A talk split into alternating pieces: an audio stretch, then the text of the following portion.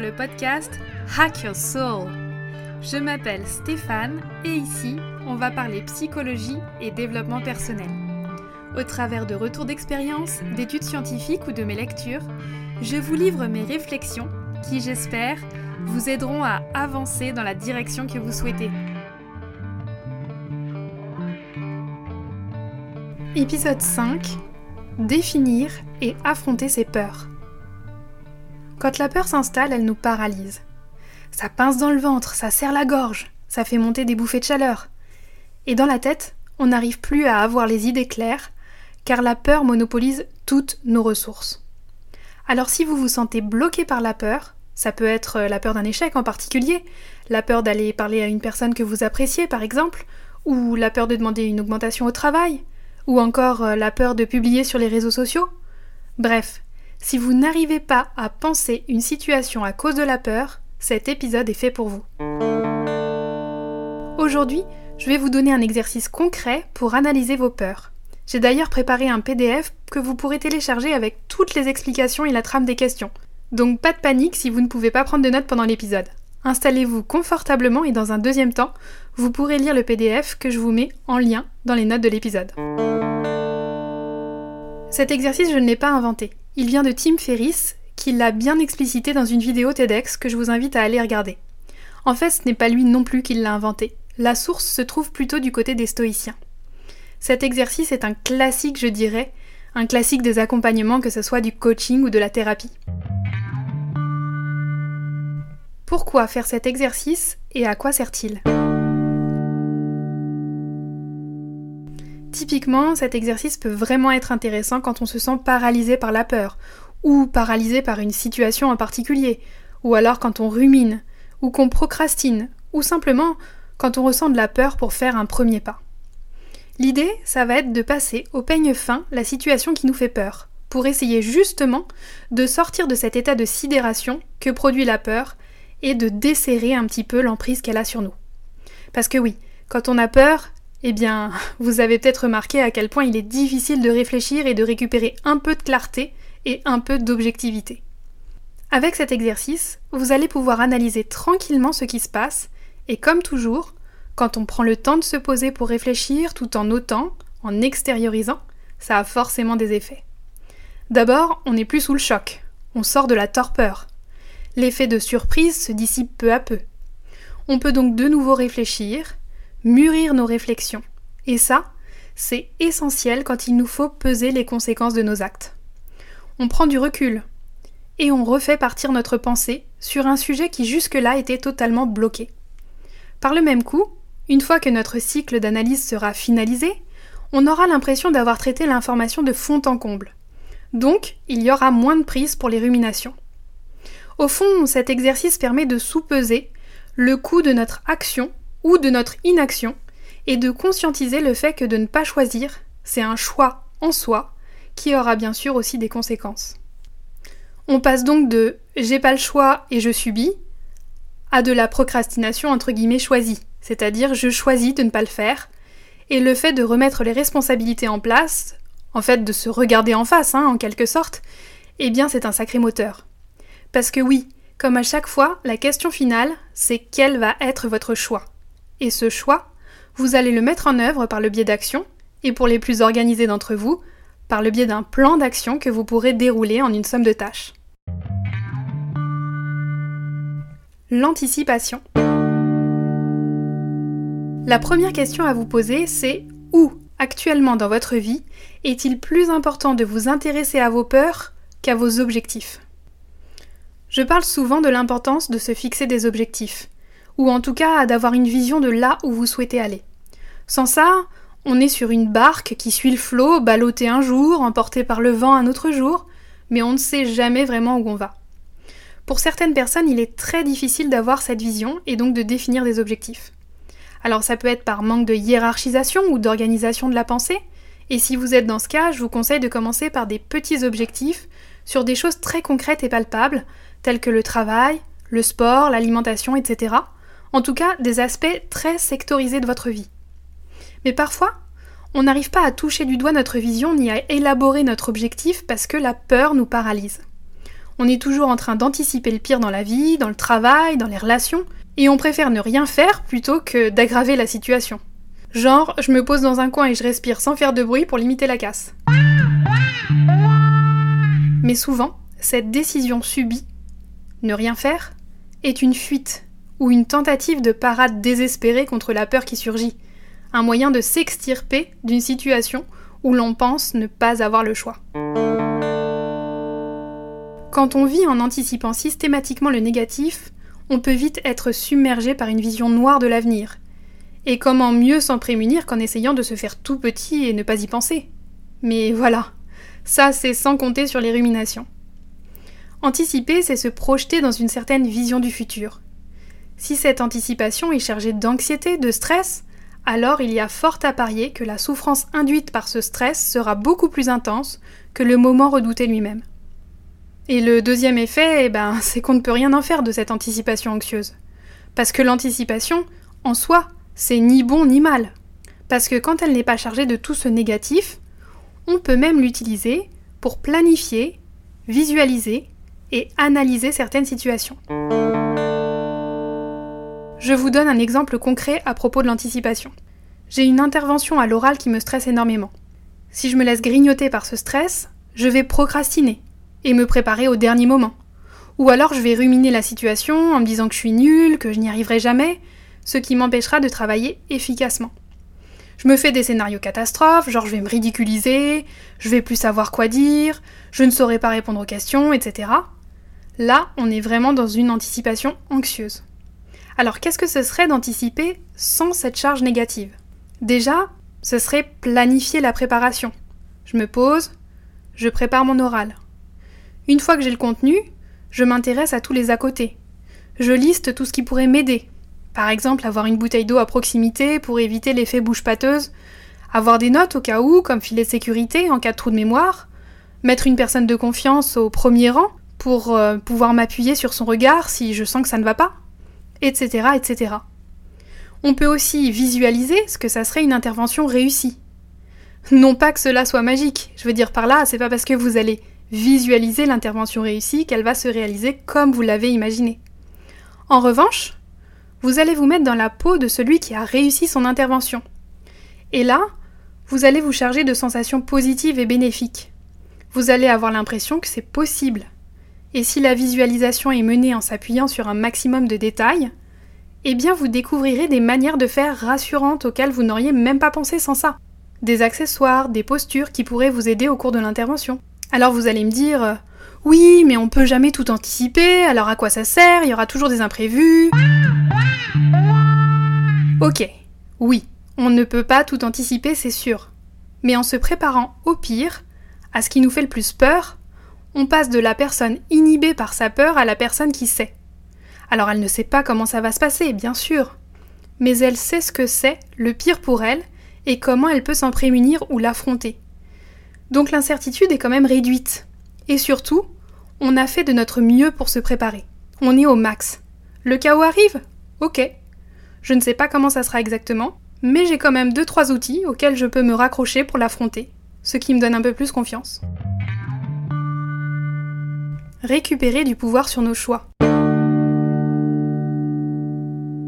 Comme je vous le disais dans l'introduction, cet exercice nous vient de la philosophie stoïcienne les stoïciens insistent particulièrement sur le fait qu'il est important de différencier ce qui dépend de nous ou non. Ce qui est sous notre contrôle, en notre pouvoir ou non. Parce que jusqu'à preuve du contraire, vous n'êtes pas un super-héros avec des super-pouvoirs magiques. Donc il y a un certain nombre de choses que vous ne contrôlez pas.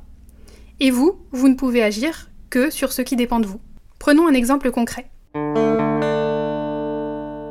La peur du regard des autres. J'ai peur du regard des autres. Alors je vais mettre les pieds dans le plat direct. Hein. Ben, les autres, ils vous regardent. Ils vous regardent, vous, moi, tout le monde. Des jugements, il y en aura, c'est sûr. Vous ne pouvez ni contrôler le regard des autres, ni leurs pensées, ni leurs jugements. Par contre, vous pouvez agir sur ce que vous souhaitez transmettre de votre personne, vos valeurs, ce qui vous anime. Par votre attitude, votre regard, vos vêtements, votre posture, ce que vous dites, ce que vous agissez, etc. Mais bien sûr, vous ne pouvez pas contrôler comment ces informations que vous voulez envoyer aux autres seront reçues.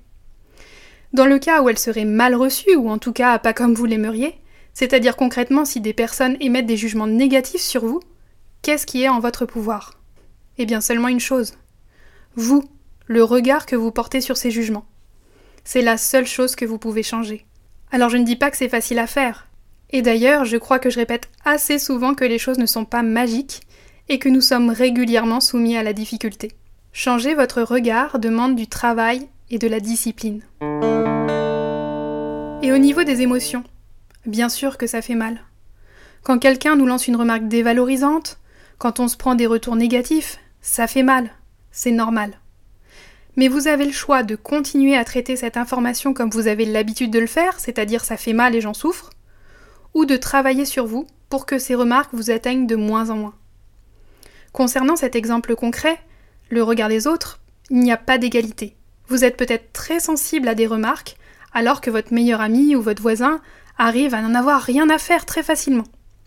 Ça aussi c'est une réalité, nous sommes tous différents, d'où l'importance de bien vous connaître et de comprendre votre fonctionnement. Mais qu'est-ce que ça veut dire tout ça concrètement? Eh bien ça veut dire sortir de sa zone de confort, tenter de nouvelles choses, donc aller vers l'inconnu, affronter et traverser la peur. La méthode. L'exercice se compose de trois questions et nécessite, je dirais, 25 à 45 minutes. Cette analyse, on peut l'utiliser pour toutes les sphères de la vie, le professionnel, le personnel. On peut l'utiliser seul ou sous forme de questionnement si vous animez des groupes ou si vous accompagnez des personnes. Comme je vous l'ai dit, il nécessite du temps de réflexion. Donc ça nécessite de sanctuariser dans votre emploi du temps une durée définie pour tout simplement que votre psyché est le temps de se désengluer de la peur pour faire repartir votre machine à penser. Tim Ferriss, dans la vidéo TEDx, dit qu'il le fait environ une fois par mois à une fois tous les trimestres, mais que cela peut être plus souvent. En fait, dès qu'il sent qu'une peur paralysante l'assaille, eh ben il fait l'exercice. Dans le premier temps, vous allez explorer la situation que vous craignez le plus en listant tous les scénarios catastrophes qui pourraient arriver. Mais prenez bien le temps de les visualiser, hein, comprenez à quoi ça ressemblerait vraiment en vrai. Ressentez-les à l'intérieur de vous. Pour illustrer, je vais prendre un exemple plutôt sur une situation professionnelle. Je suis entrepreneur, j'ai besoin de lancer mon entreprise sur un réseau social, mais j'ai peur de publier.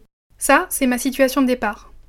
Mes scénarios catastrophes, ça peut être je vais me ridiculiser, je vais avoir le syndrome de la page blanche, je n'ai rien d'intéressant à dire, je vais me faire harceler, je n'y arriverai jamais, je vais planter mon entreprise, etc., etc.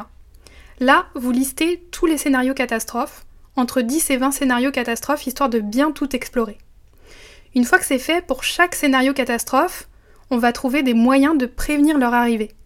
C'est-à-dire, qu'est-ce que je peux mettre en place pour que ce scénario catastrophe ne se réalise pas ou ne se réalise pas complètement?